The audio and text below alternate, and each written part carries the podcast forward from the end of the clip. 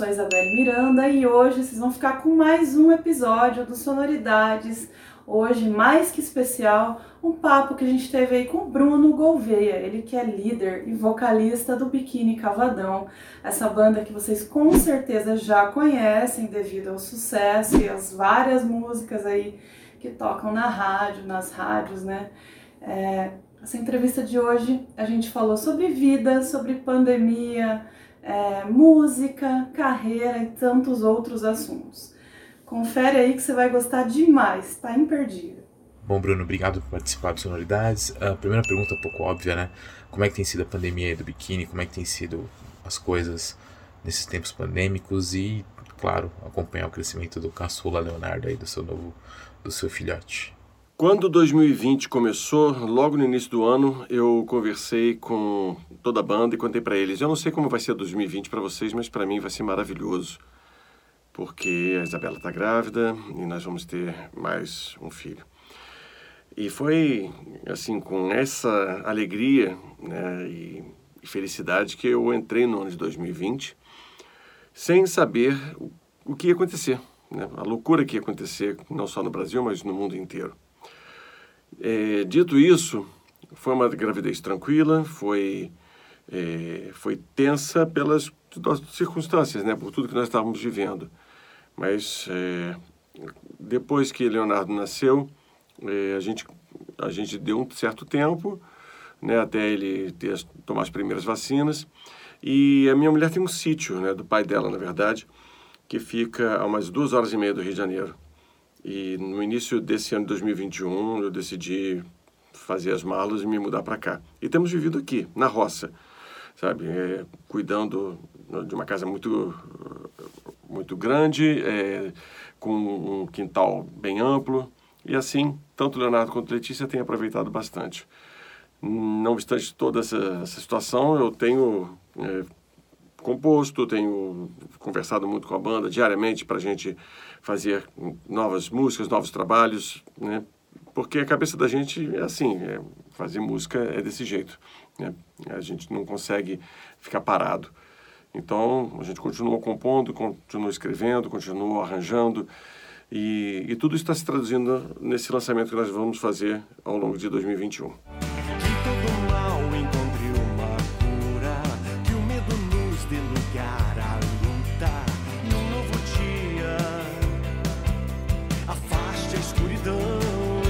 Dizem que em tempos difíceis os seres humanos conquistam as coisas mais complicadas, rendem conquistas inesquecíveis, até composições atemporais, né? Isso, claro, se a gente entende dessa forma. No caso do Bikini, essa época pandêmica está rendendo disco através dos tempos, né? Que está sendo lançado esse semestre. Então, assim, como é que foi o processo criativo? Como vocês fizeram para gravar esse álbum que já tem singles tocando por aí? Quando em setembro do ano passado as coisas começaram a dar um, um sinal de melhora, eu comecei a falar com o pessoal do biquíni, né, da minha ideia de que a gente poderia retomar os shows e apresentações, não só trazendo o nosso atual repertório, mas apresentando novidades. E pensei, né, falei assim, pô, vamos fazer um disco para cima, vamos fazer um disco, né, para festejar tudo isso. E o pessoal topou, né? E eu pensei, pô, em maio já vai estar tudo liberado, todo mundo com duas vacinas, vai ser ótimo, etc. A gente não é muito bom nessa coisa de profetizar as coisas, não, né? Mas o fato foi que foi a partir de setembro que a gente começou a, a conversar, a desenvolver toda a ideia de um novo trabalho. A gente estando naturalmente sem se ver, né? A gente começou a conversar sobre é, mostrar as músicas que nós já tínhamos feito, algumas inclusive durante, é, durante a pandemia. E eu trabalhei nas canções que pudessem traduzir melhor essa, é, esse sentimento que eu queria, né, de alegria e tudo mais. Mas a gente mostrou muita coisa ali, foram mais de 20 canções, até a gente chegar num denominador comum de nove. Foram com essas nove, então, que foram compostas de cada um, é, cada um na sua casa, ou, ou às vezes através da internet. A gente mandava a letra para um, um parceiro, alguma coisa assim, a gente foi fazendo. E chamamos o Paul Halfs, que é um produtor maravilhoso que a gente já tinha feito trabalhos com o Paul em 99. Né? O, o disco biquíni.com.br já tinha é, algumas faixas produzidas por ele e depois inteiramente o disco seguinte, né? o Escuta Aqui, que é um grande disco do Biquíni, por sinal. Então, eu eu já sabia que a gente poderia né, fazer um trabalho muito legal, só que o Paul tinha essa coisa também, ele falou, cara, eu não quero encontrar nenhum de vocês, né? Nós vamos fazer tudo à distância. E é um disco bem, bem diferente, então, nesse sentido. Nós fizemos realmente tudo à distância. Quando muito, eu, quando gravei voz, por exemplo, o Coelho apareceu no estúdio, né? Eu de um lado, ele do outro ali da, da sala de gravação, e ele me dando os recados, ó, ah, tá legal, mas mexe mais assim, faz mais assado e tal. Então, é, me ajudou na, na produção da voz, ao mesmo tempo que a gente mandava tudo para o Paul, e o Paul dava as dicas dele também, e falava, ó, a voz tá boa, não, ó, vamos fazer mais assim, faz um backing vocal assim, tal, tal, tal. Então foi, foi nesse processo que a gente fez esse disco novo. Na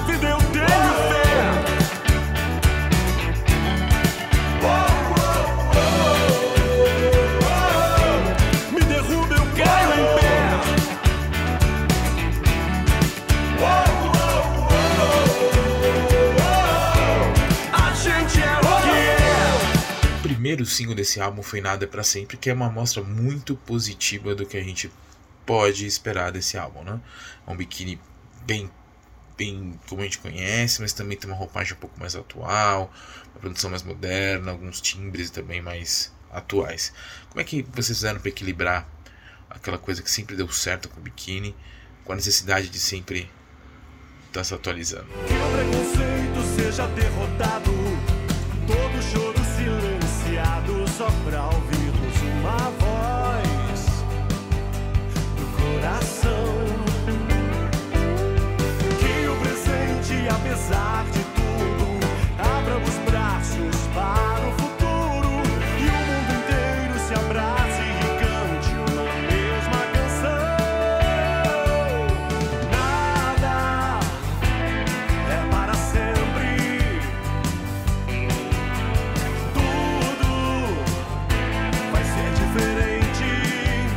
pouco tempo atrás eu dei uma entrevista sobre isso e é uma coisa muito simples. É, olha, gente de gravadora, algumas pessoas de rádio, é, né, é, departamentos de marketing, essas coisas todas falavam assim às vezes pra gente. Cara, tá faltando pro biquíni um novo vento ventania, tá faltando um novo Zé Ninguém, um novo Ted, uma nova Janaína. E na verdade, é, toda vez que eles falaram isso, eles erraram redondamente, porque o novo sucesso do biquíni não se concretizou em alguma coisa próxima a esses trabalhos, né? Então, se eu tivesse seguido a ideia de fazer um novo tédio, jamais teria feito é, Zé Ninguém. Se eu tivesse seguido a ideia de repetir a, a, a fórmula, digamos assim, do Zé Ninguém, jamais teria chegado a Janaína e assim vai. Então, é, quando a gente começou a fazer esse disco, né, a gente sempre partiu dessa premissa de que a gente vai fazer o nosso som, ele já vai ter alguma coisa que é tipicamente biquíni, mas a gente está sempre mirando em ideias novas, em, em abordagens novas, em acordes que a gente não tem o hábito de fazer, sequências e tudo mais, porque, primeiro, é muito mais gostoso do que a gente falar, pô, lá vou eu fazer a mesma receita de bolo. E segundo, porque é, a gente se surpreende né, durante o desenvolvimento, fala assim, pô, olha só que rumo tomou e tal. Então, é, é uma coisa natural para a gente fazer as composições assim, fora o fato de que nós temos é, todos, as, todos os membros da banda né, como compositores, então sempre alguém está se modificando, alguém está tá, tá, tá fazendo uma, uma revisão sonora que vai trazer novas ideias e que vai trazer novas composições é, fora do que você está imaginando. Vocês lançaram uma música especial sobre paternidade, né? É, e o que, que você pode contar sobre a música A Vida é, e o contexto que vocês buscam para ela?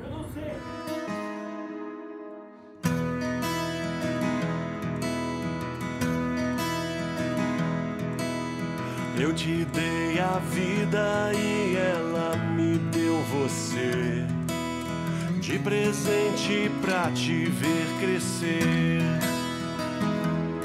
Amanhã Vou voltar com mil histórias pra contar, para descobrir em seu olhar A Vida é uma das minhas preferidas desse disco, para falar a verdade. E é uma canção que, que o Coelho né, começou a fazer para dar de presente para o filho dele, o Pedrinho. E, pô, isso é lindo, assim, tipo, o Coelho tem esse, esse amor tão, tão maravilhoso, sabe? Ele, ele, ele, ele, ele demonstra o amor pelo filho sempre é, de uma forma muito musical, né? Ele começou com uma ideia, trabalhou com um parceiro nosso, Rodrigo Coura, e Rodrigo já tinha trabalhado com a gente no disco anterior, o As Voltas que o Mundo Dá, e de cara foi uma das músicas assim que todo mundo gostou, né?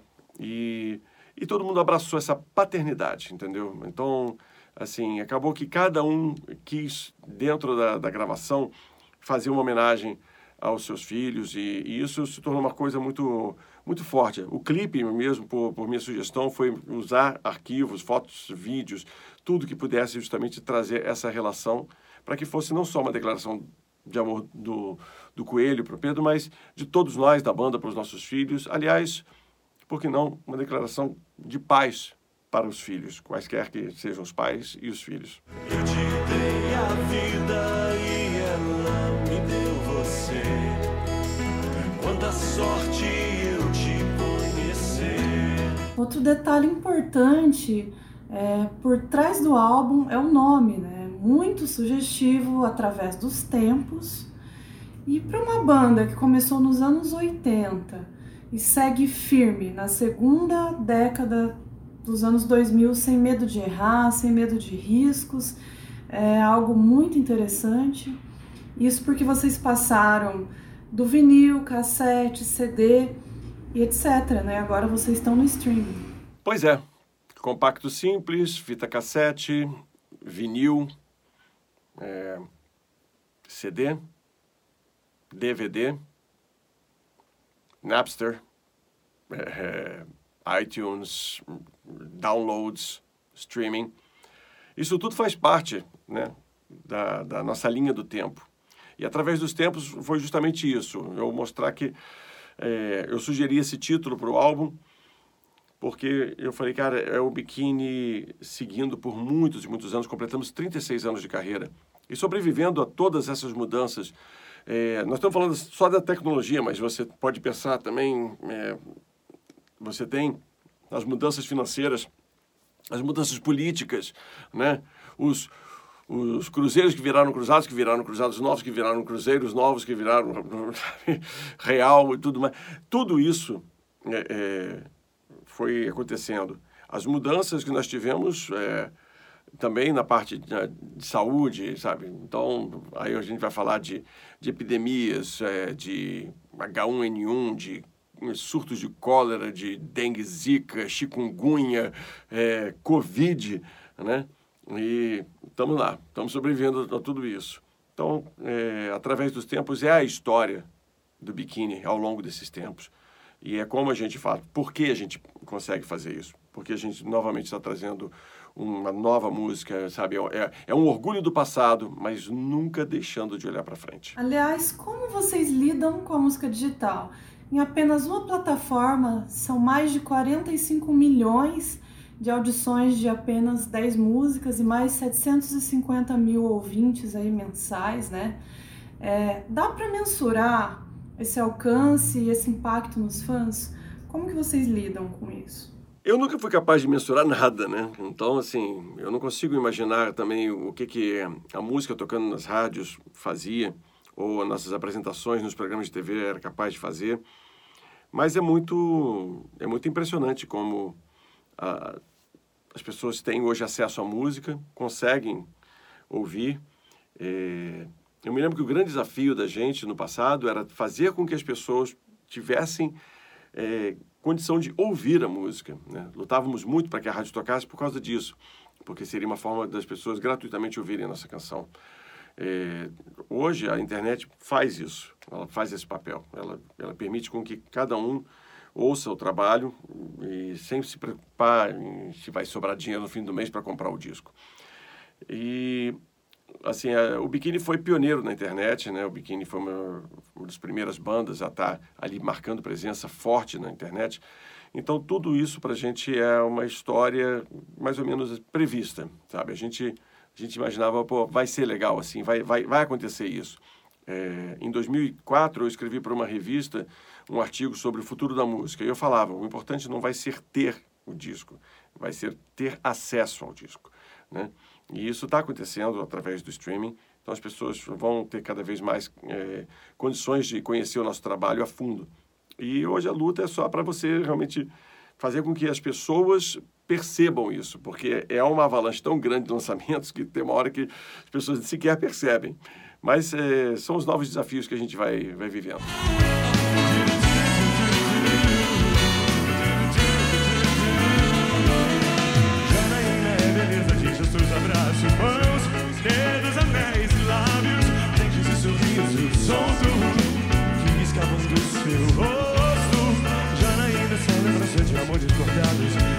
Apenas mais uma pessoa que tem medo do futuro que aconteceu. Dentro dessa questão da música digital, hoje a gente vive a era dos 15 segundos, né? onde as pessoas esperam 15 segundos para decidir se a música é boa ou não. Isso, lógico, mexe com a soma das músicas digitais e computa as paradas musicais de hoje. Então, qual que é o segredo para que o biquíni esteja sempre em alta nessas paradas? Bom, não é segredo algum. Eu acho que a gente, a gente sempre buscou vencer esta barreira com letra, com conteúdo, com mensagem. Se as pessoas vão se interessar pela mensagem é outra coisa, mas a gente, a gente pensa que nós temos uma oportunidade incrível de falar com todo mundo. Então eu não vou gastar meu tempo eh, falando bobagem. É, eu entendo que a música hoje ela não faz só o papel de apresentar boas letras, poesia. Ela às vezes a música é um meme, um meme musical, entendeu? Às vezes é uma frase de impacto, de efeito, né? Às vezes ela ela não tem nada a dizer, entendeu? Mas o ritmo é bom. Mas no nosso caso, para que a gente passe por essa barreira dos 15 segundos, a nossa aposta sempre é letra, né? Claro, um ritmo legal, uma, um- a música como o Biquíni sabe fazer, mas a gente quer que as pessoas percebam o que há de mensagem nisso tudo. Sabe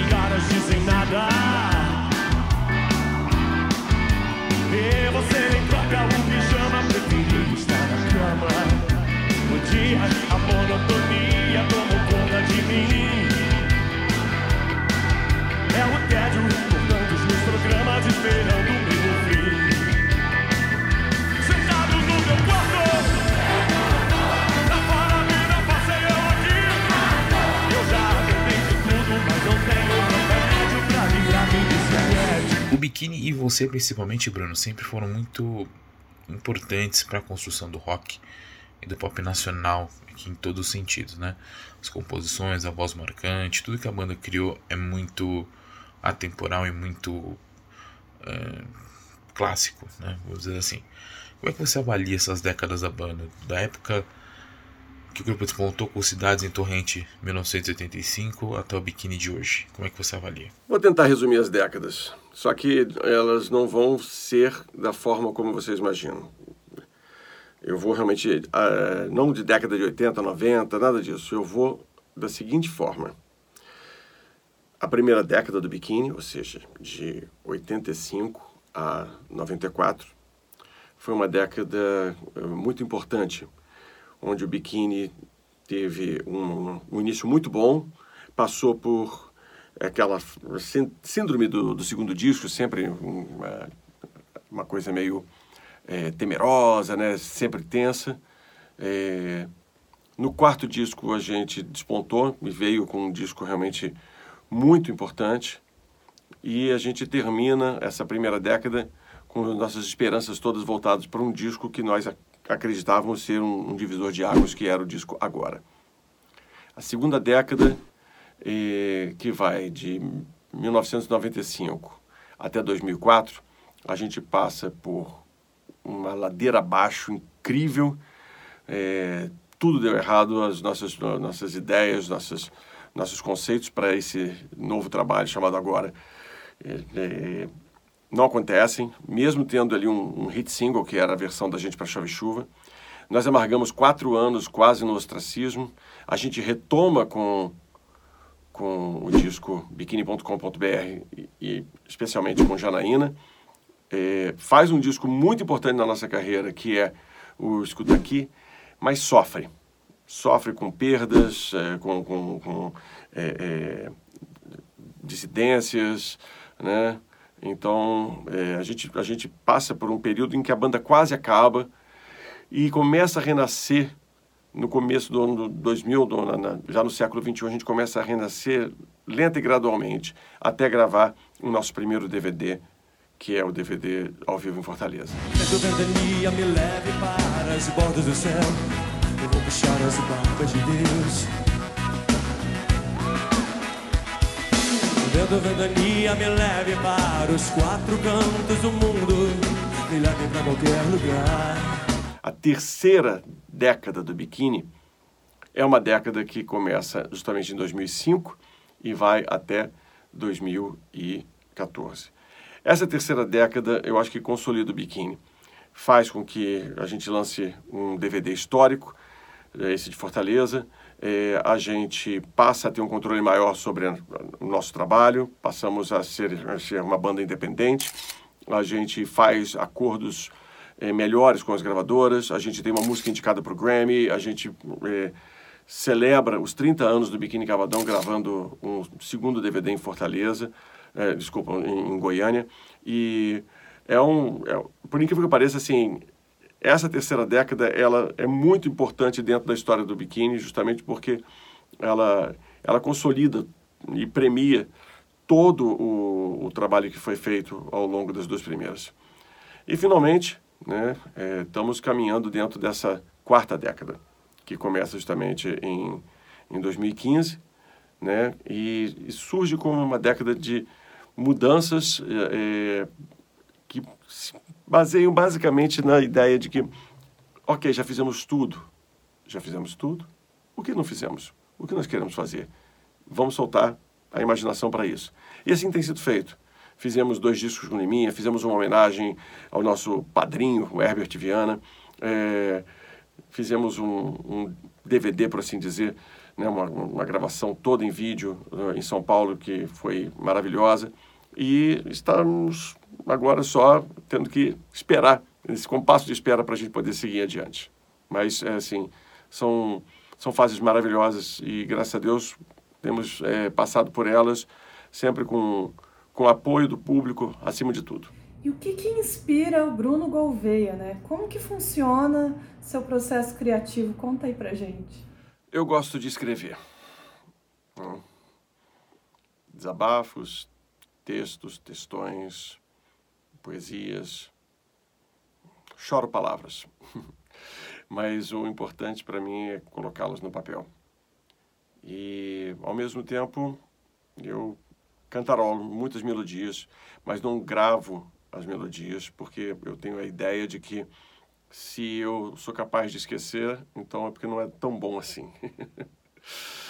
e assim eu vou fazendo. É, o processo é mais ou menos esse. Né? Às vezes eu fico anos e anos com uma melodia na minha cabeça até encontrar a letra certa. Por exemplo, Nada é para Sempre é uma canção que eu já tinha um tempão a melodia na minha cabeça. Quando Marcelo Raiana, de uns e outros, me mandou o, texto inicial, eu falei para ele: Eu não estou lendo o seu texto, eu já estou cantando o seu texto. Né? E eu, eu li o texto e já fui adaptando o que, que precisava tal, e falei: Ah, tá aqui. E devolvi para ele. Então, às vezes acontece rápido, às vezes demora muito tempo, mas o importante é que é, fique legal. E, é, e assim é, é Assim é que a gente faz, né? e existem várias histórias muito bacanas envolvendo diversos artistas com biquíni, né? Uma delas é com Herbert Viana, que sempre ajudou vários grupos dos anos 80, inclusive vocês. E outro que sempre esteve com vocês é o Renato Russo. Você consegue contar alguma dessas histórias pra gente? Aquela geração dos artistas que você fez parte?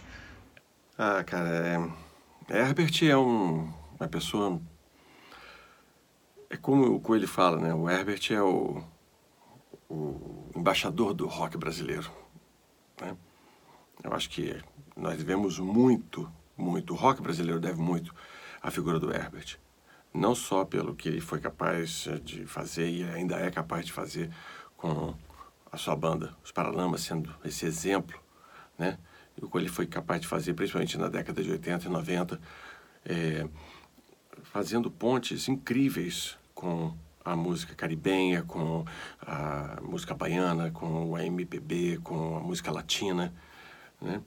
E, e as histórias que, que eu posso contar do Herbert, assim, cara, são várias coisas que me passam pela cabeça, né?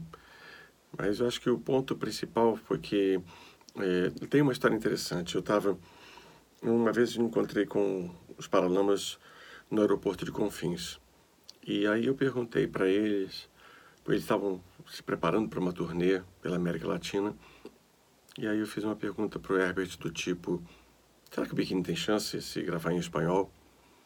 E ele falou uma coisa muito interessante sobre esse desafio de mercado. Ele falou assim, é, quando você tem uma banda que toca rock and roll é, aqui no Brasil, você tem uma banda que toca rock and roll né, na Argentina.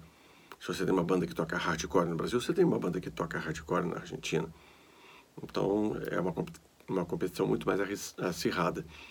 Agora, no caso do Bikini, por ser uma banda de canções, ele via com otimismo. E isso alimentou durante um certo tempo uma vontade nossa de tentar alguma coisa no mercado latino, que também não durou muito porque as oportunidades não apareceram, tá? existiam muitas dificuldades na época, tudo é, deveria passar pelo crivo de uma gravadora, de um apoio de uma gravadora, e que acabou que a gente não teve.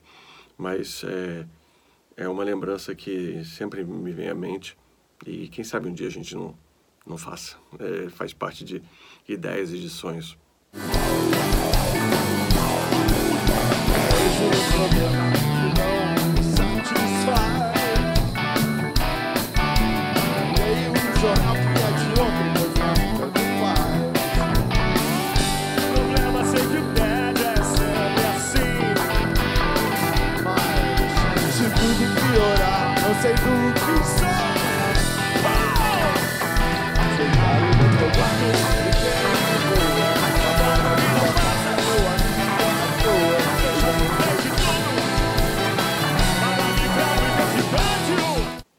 Renato Russo, por outro lado, assim, é um, um, cara que a gente teve menos contato, né? Assim, nós começamos é, vendo a chegada da Legião ao Rio de Janeiro, é, né, estando muito próximos, gravando os primeiros programas de TV juntos, então, com alguma frequência a gente acabava se esbarrando, mas, assim, em pouco tempo a Legião se tornaria um fenômeno que realmente perderia, assim, completamente essa essa característica que nós tínhamos, né?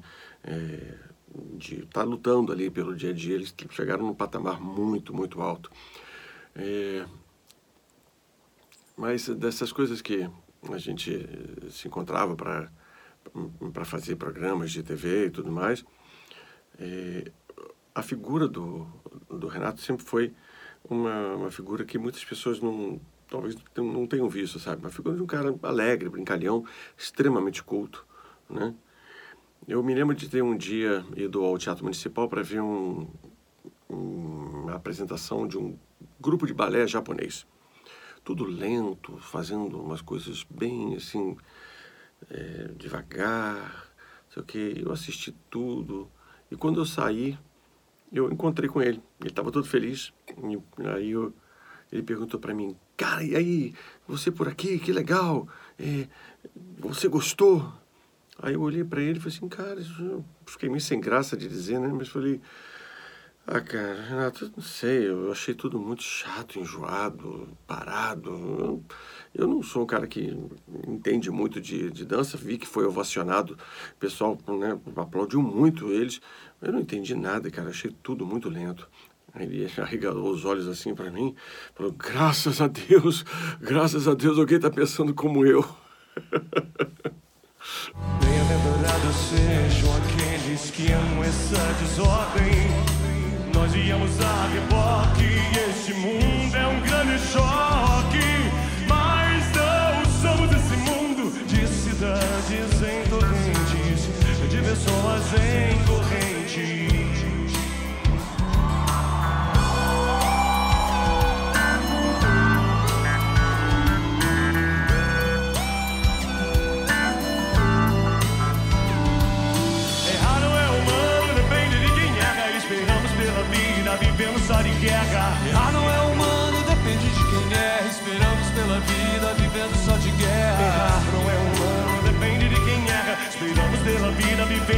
de guerra. Guerra não é humano.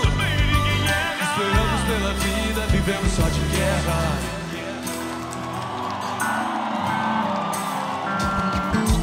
Viemos separados pra almoçar, soldados. Chegamos atrasados, sumiram com a cidade antes de nós. Mesmo assim, basta esquecer em outro dia, transformando em lataria tudo o que estiver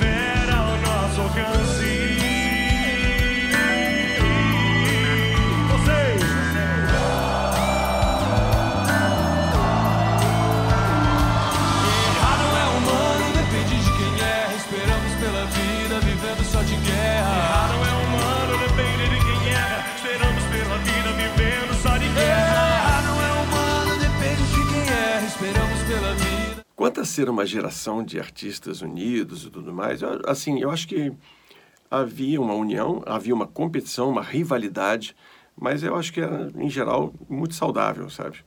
Era aquela coisa de você você aguardar o, o disco do próximo e falar, pô, o disco está melhor do que o, anterior. Ou não, mas assim, a gente a gente estava ali vendo o que, que o outro era capaz de fazer. Você viu a canção que o, que o Cazuza escreveu, sei o que tal. A, a, a história rolava muito assim, né? Às vezes a gente tentava descobrir isso antes de todo mundo, né? Do tipo, cara, o novo disco do, dos Paralamas está impressionante. Ou, cara, eu ouvi umas coisas já do, do- já ouvi umas mixagens do, do novo disco da Plebe Hood, sei o que, sabe? Então, essa discussão realmente ela existia e, e, e era uma coisa, assim, sempre com, com áreas de boas-vindas, sabe? Né? E, e pensando, pô, se o cara foi capaz de fazer isso, né? a gente também tem que subir o sarrafo. Então, nesse sentido, a união era mi- misturada com essa, essa boa rivalidade. Recentemente você deu uma entrevista para o podcast paternidade.doc e uma coisa que a gente ressalta, que, que salta para os nossos ouvidos é a sua emoção quando você fala da carreira da família. A gente sabe que tem o Bruno Gouveia dos palcos e o Bruno Gouveia, cidadão, pai, marido e etc. Já aconteceu de ter que inverter os papéis, de um dia o teu foco que estava no show, o foco do show ser a família, em casa de repente o foco ser a música, tipo, ou você separa muito bem as duas coisas. Ah, sei lá, posso estar enganado, mas eu acho que eu tenho uma persona só. assim, claro que no palco eu sou mais extrovertido, né? E, e em casa eu também sou extrovertido, assim, com, com as crianças, brinco, faço, nossa, muita palhaçada para eles rirem, né? E, mas eu acho que quando, quando eu subo ao palco, né, é, eu não subo ao palco paternalista, digamos assim, né? O público é, tem uma outra relação. Então é difícil fazer uma, uma ideia de que de que daria eu mais musical com as crianças e, e, e mais paternal com o público. né? É uma, ainda que eu considere que são faces da mesma moeda. Vocês lançaram várias canções que marcaram época, que fica difícil apontar uma ou outra que, que defina a sonoridade do biquíni, né? A gente tem Tédio, Zé Ninguém, Vento Ventania, Múmias, Janaína. O grande lance é que cada uma marcou uma parte da história de alguém, do país e até de uma geração. Ah, a gente já pode definir o biquíni como um verdadeiro clássico da música brasileira? Ah, cara, se é ou não um clássico, a verdade é que quem tem que decidir isso é o público, né? Assim, eu aprendi umas coisas do tipo, sucesso não é algo que você deve dizer, né? Assim, não, não cabe a você dizer que tem sucesso. Cabe ao público, né? E da mesma forma, se uma música é um clássico, se, é, se uma, a banda é uma banda é, top ou o que quer que seja, isso é o público que vai definir, decidir, né? É, mas eu fico sempre muito, muito grato de ver as músicas atravessando é, gerações e atravessando décadas sendo tão apreciadas. Eu tenho, eu tenho uma história que eu gosto de contar que aconteceu tudo no mesmo dia. Eu acordei de manhã cedo e fui fazer várias coisas durante o dia, mas o, o ponto é, em um determinado momento, e não nessa ordem, né, o, eu tive um momento do dia em que alguém virou para mim e falou assim, pô, você é do Pequeno Cavaldão? Eu falei assim, sou. Pô, cara, você é da minha geração, né? Pô, sabe, minha, minha infância, minha minha adolescência, pô, ali com tédio, com timidez, no mundo da lua. Aí, numa outra ocasião, no mesmo dia, tinha alguém que falou assim, você é do Biquíni Cavadão? Eu falei assim, sou. Pô, cara, você me representa porque você é da minha geração, sabe? Janaína, Chove Chuva, pô, essas canções assim, Vento Ventania. E aí, então, é, num outro momento, naquele mesmo dia, alguém falou assim, Pô, cara, você é do biquíni, eu sou. Pô, você é da minha geração, cara. Dani, quando eu te encontrar, é, quanto tempo demora um mês. São, nessa, nessa história aqui, eu estou citando só.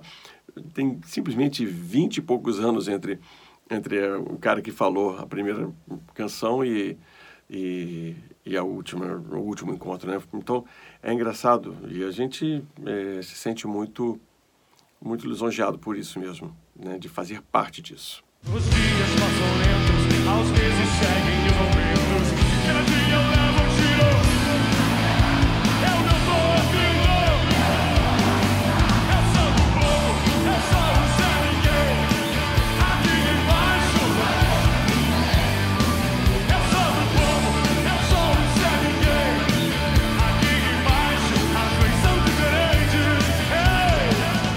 nossas últimas perguntas, é, o Biquíni já tá chegando nos 40 anos de carreira, né? Já dá para ter uma ideia de como vocês vão comemorar, se é possível a gente projetar mais 10, mais 20 anos de Biquíni Cavadão? Ah, para 40 anos de biquíni ainda não sei o que, que vai ter, não. Mas a gente vai inventar alguma coisa para celebrar juntos, com certeza. É, assim, temos um acústico, né? Que até hoje nunca aconteceu. Quem sabe, de repente, o acústico é para celebrar os 40 anos da banda, né? Assim, é, 2025 é logo ali. Mas, de repente, a gente lança antes. Acho que faz mais sentido lançar antes. E finalmente, assim, o seu biquíni vai ter mais 10, 20 anos de carreira. Não sei dizer, cara. Eu sei que o, o, que move o Biquíni Cavadão é justamente o prazer de fazer shows, de viajar e de, é, sabe, se relacionar com as pessoas por conta dessas músicas, né? Eu acho que a, a, a história do biquíni precisa desse elemento, né? do orgulho interno, do prazer que a gente tem ainda em fazer isso. Não, não vejo é, isso sumir, muito pelo contrário, a gente continua assim tendo uma felicidade imensa em, em fazer esses shows, em viajar pelo país e sabe, a gente tem sempre alguma coisa nova para sonhar, né? E o bom dos sonhos é isso, quando você realiza um, você já começa a ter outros. Então, acho que tem muita coisa, tem muita água para rolar e, e acho que a gente pode sim né, fazer uma, mais 20 anos de, de carreira aí. Né? Bom, Paul McCartney e Mick Jagger que me inspiram. Nada é para sempre.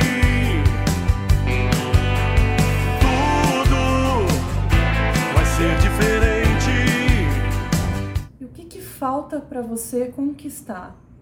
É, ainda tem alguma, alguma coisa que você queira atingir na carreira? Ainda tem alguma meta que você queira atingir? O que falta conquistar para o biquíni, eu acho que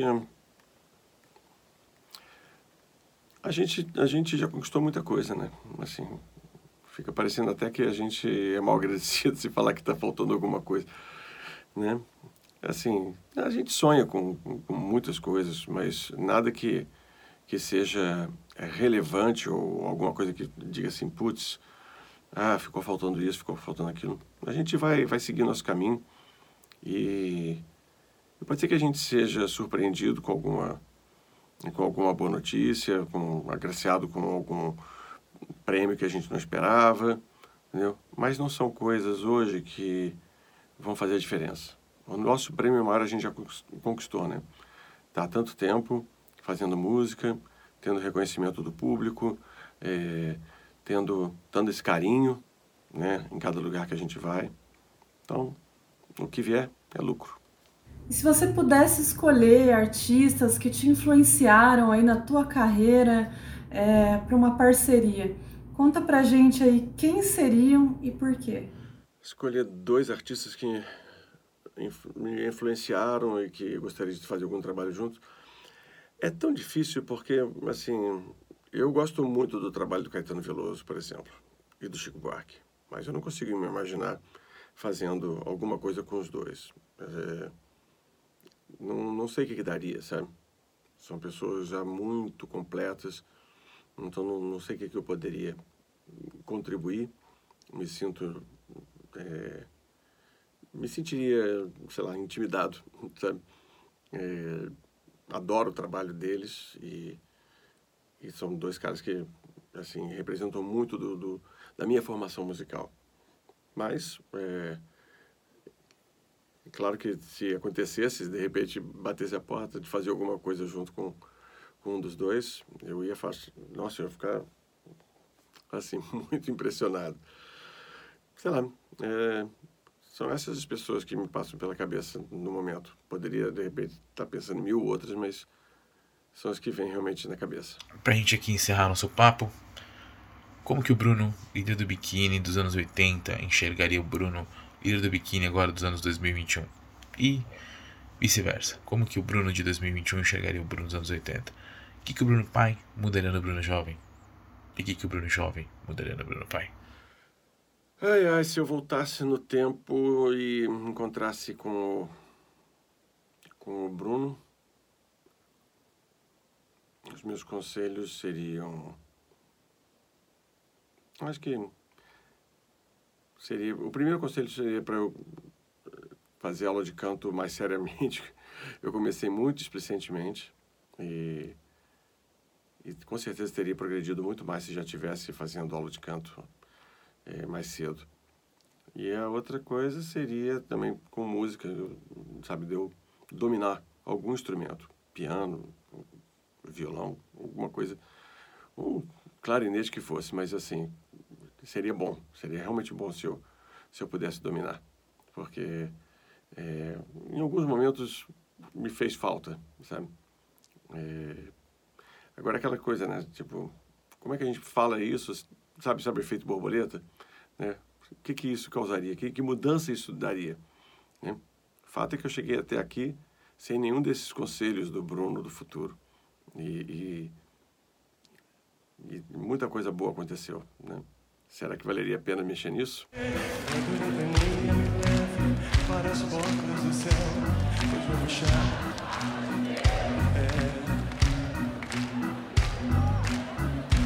Vento, ventania, me leve pra nasce Pra lá de onde o vento Me deixe dialogar Eu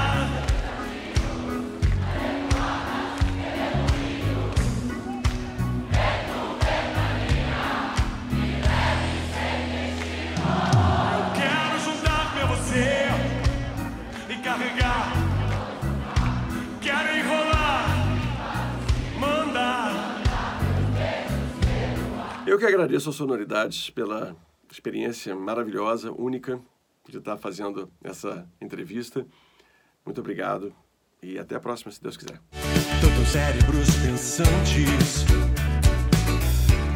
outros tão ignorantes,